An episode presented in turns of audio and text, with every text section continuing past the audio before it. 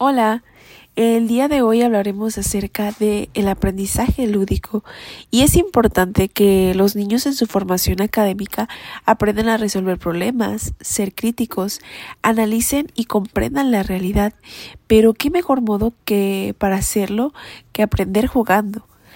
La creatividad y la libertad que tiene un niño en el juego es fundamental para su desarrollo integral y muchos filósofos afirman que los niños que juegan son niños sanos y felices.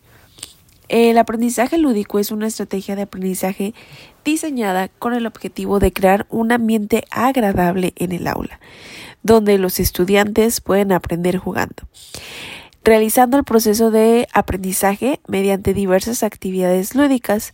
Normalmente este método es utilizado en preescolar y primaria.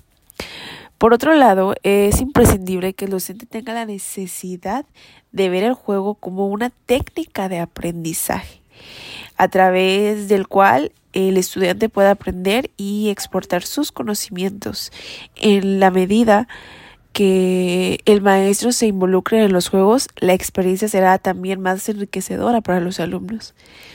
Además, este método permite crear competitividad desarrolla habilidades y refuerza conocimientos de manera significativa en los estudiantes. En fin, este método puede adaptarse a cualquier objetivo establecido por el maestro.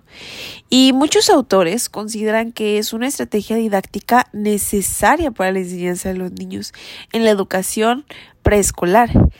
Esto se debe a que cuando el niño está tranquilo, relajado, en ambientes lúdicos va adquiriendo conocimientos casi de manera involuntaria. Con juguetes, canciones y risas, el infante crea un cúmulo de saberes que de manera espontánea se ven reflejadas en su actuar cotidiano.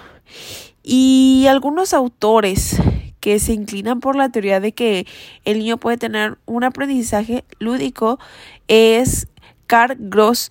Este psicólogo afirma que el juego es el preejercicio para las funciones, comportamientos y relaciones que tiene el ser humano en la edad adulta.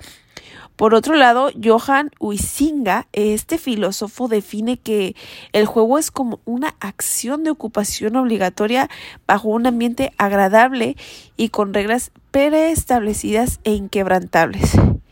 También Moritz Lazarus, este filósofo sostiene la teoría de que el juego es la actividad que estimula la humanidad en el niño y por ende es la herramienta para el crecimiento integral del el ser humano.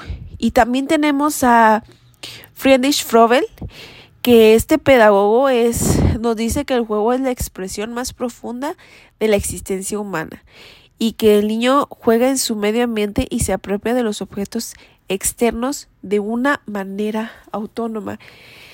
Y todos estos autores sostienen que el crecimiento y el desarrollo del ser humano es por medio de los juegos. El estado de relajación, como es la teoría de Lazarus, construye la sensibilidad del individuo y es la clave para tener en la sociedad personas respetuosas, amables y con un grado de empatía hacia los demás.